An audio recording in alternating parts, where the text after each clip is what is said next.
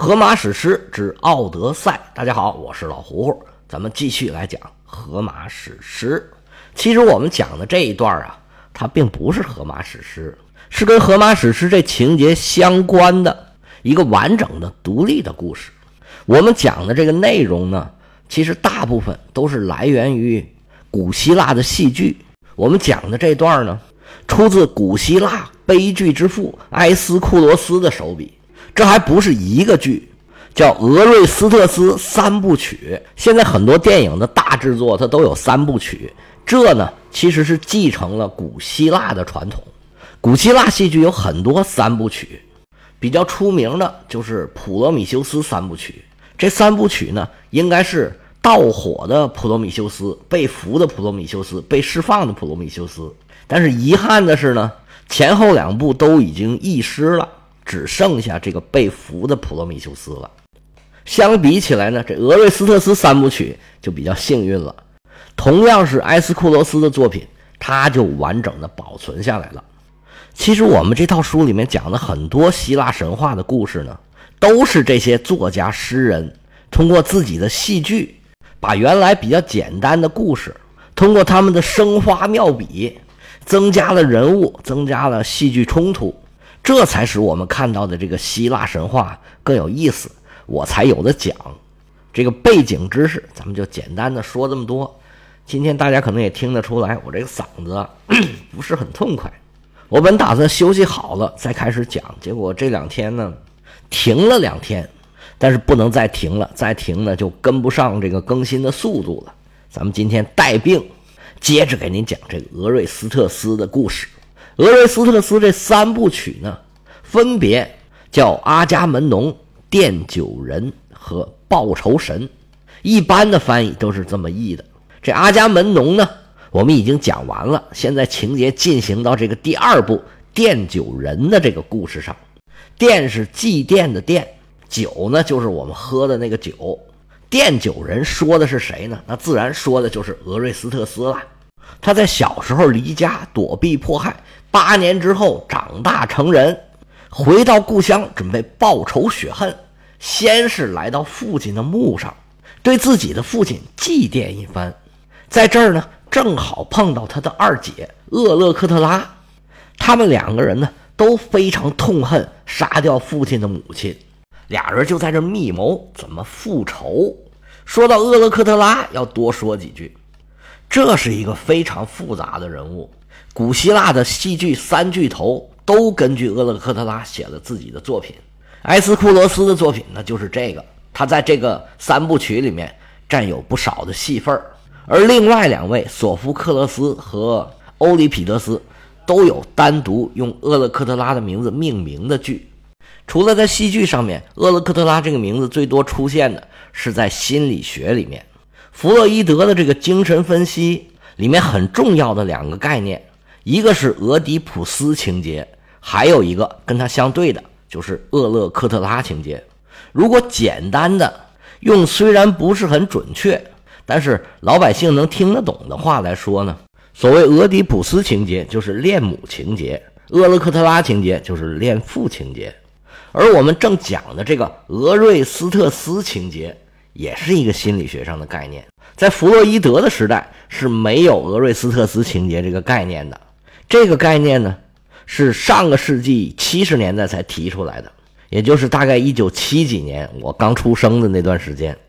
这个是精神分析学对弗洛伊德原始理论的一种发展，把原来弗洛伊德关注的重点从这个象征的父亲转移到了具体的母亲的身上。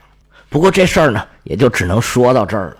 毕竟呢，咱也不是心理学节目，我也不是心理学专家。就给您简单的提一提，知道有这么回事儿就得了。好了，闲白扯太多了，咱们书归正传。姐弟二人在父亲的墓前是意外相见，这小二姐厄勒克特拉是非常的高兴，终于看见了报仇的希望。但是对兄弟这能力还是将信将疑，说你能报仇吗？他们在这儿已经这么多年了。自己还干过亏心的事儿，他必然是时时的防备着。俄瑞斯特斯说：“没事儿，我呀身负神谕，是阿波罗派我来的。原来俄瑞斯特斯去德尔菲神殿的时候，求到了一个阿波罗的神谕，说你现在已然是长大成人，到时候给父亲报仇雪恨了。八年前你父亲惨死在你母亲和奸夫的斧子之下，你作为亲生的儿子，你现在最主要的任务就是去把这事儿给办了。你赶紧去。俄瑞斯特斯这时候还有点含糊，说要报仇。那不就得杀人吗？杀那个埃基斯托斯还可以，但是如果杀了我的母亲，那可是亲生的母亲呐，那可是大逆不道啊！复仇女神肯定要找我算账的。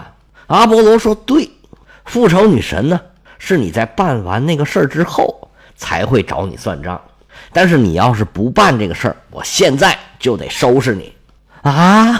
这俄瑞斯特斯说：“那我也太难了。”我这伸脑袋一刀，缩脑袋一刀啊！阿波罗说：“没问题，你呀听我的，以后的事儿咱们以后再说。你听我的，把这事儿给办了，回头呢，我可以帮你。”俄瑞斯特斯说：“那行吧，那真有个三长两短，你可得真帮我呀。”阿波罗说：“你连我都不信了吗？你放心，有什么问题我一定帮忙。而且呢，这是你亲生父亲被害的事儿，你自己。”就不想去报仇雪恨吗？你现在已经是男子汉大丈夫了，这可是你的责任呢。俄瑞斯特斯一听这话，顿时是豪情万丈。对，我要去为父报仇，现在就去。于是收拾行装，带着自己的好哥们儿来到了麦西尼，这才有刚才这个姐弟相见的故事。厄勒克特拉听了弟弟一番话。说虽然有神仙保佑啊，但是这事儿还是得你自己办。你想好了怎么办了吗？俄瑞斯特斯说：“本来我是没想好，但是踏破铁鞋无觅处，得来全不费功夫。你看，你不是在我眼前吗？你成天在他们身边，最了解。咱们正好是里应外合。”厄勒克特拉是微微一笑：“对，其实啊。”你回来复仇这个情节，在我脑子里面演了无数遍了。你只要这么、这么、这么、这么办，必定是万无一失啊！对对对对，俩人想好主意，相视一笑。厄勒克特拉说：“这功夫也不少了，我该回去了，省得他们起疑。你要依计而行，我们报仇的日子就快到了。”说着话。跟一帮女奴一起回宫去了，留下俄瑞斯特斯和他的小伙伴皮拉德斯继续在这商量这事儿到底应该怎么办。过了一时三刻，小二姐厄勒克特拉回到宫中已经有一会儿了，就见门外来了两个小伙子。这不用说，就是这俩小伙子，啪啪啪在这敲门。这国王他们家自然也有人把守啊，看门的人就上来呵斥说：“你们谁呀？”这门是你们能敲的吗？俄瑞斯特斯说：“麻烦上差帮我们通禀一声，说我们是福卡斯来的，有要事求见王后。”看门的进去通禀。王后一听，这个福卡斯，这不是俄瑞斯特斯去的那个地方吗？他们能有什么事儿啊？我倒要听听他们想说什么。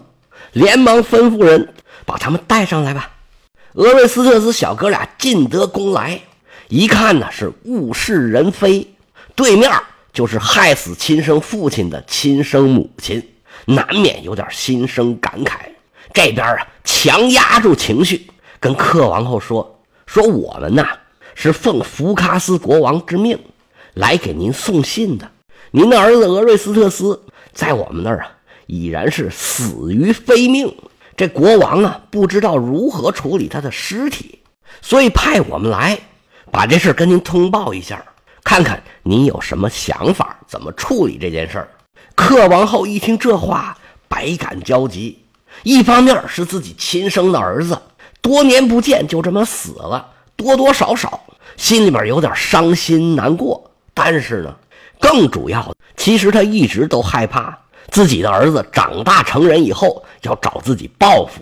现在他这么一死，最大的威胁。就消除了，他这个情绪一上来，也顾不得分辨消息的真假，对面这个人是谁，自己亲生的儿子竟然不认识了。他赶忙派人去给他那位奸夫、现任的国王埃吉斯托斯去报信儿，好商量商量到底怎么办。如果说这克王后听到消息是百感交集的话，那这埃吉斯托斯啊就是喜出望外，太好了，自己最大的威胁这时候死了。自己就可以坐稳了王位了。埃吉斯托斯一上头，平常啊，他都是前呼后拥，带着一大帮侍卫。这次是一个也没带，着急忙慌的就往回家赶。一进门就嚷嚷：“人呢？人呢？报信的人在哪里呀？”他还四处撒嘛呢。俄瑞斯特斯手持利剑就冲他过来了。这位伪国王没反应过来，说：“你要干嘛？干嘛呀？我要你的命！”俄瑞斯特斯手起剑落，咔一下结果了自己的杀父仇人。旁边的人吓得是惊声尖叫，这一叫可把克王后给吓坏了，心里生出了一股不祥之感。他赶出去一看，这埃吉斯托斯已然是倒在了血泊之中。这事儿啊，他已然是明白了一大半了，当时眼泪就下来。他指着俄瑞斯特斯说：“你你你，说了半天说不出来。”俄瑞斯特斯说：“没错，就是我，就是八年前逃走的你亲生的儿子俄瑞斯特斯。我现在长大了，回家来报杀父之仇。看见没有？他一指旁边的尸体，刚才他就是我给杀的。下一个，妈、母亲、亲娘，就轮到你了。”克里泰涅斯特拉王后现在是万念俱灰，咕噔一下就跪下了，一边哭一边求饶啊！我是你的亲娘啊，怀胎十月一朝分娩，你知道我是多不容易吗？我一把屎一把尿把你拉扯大呀，然后就要把我害死吗？当时如果不是我跑得快，我是死无葬身之地呀！妈呀，你就是这么对你的儿子吗？说着话。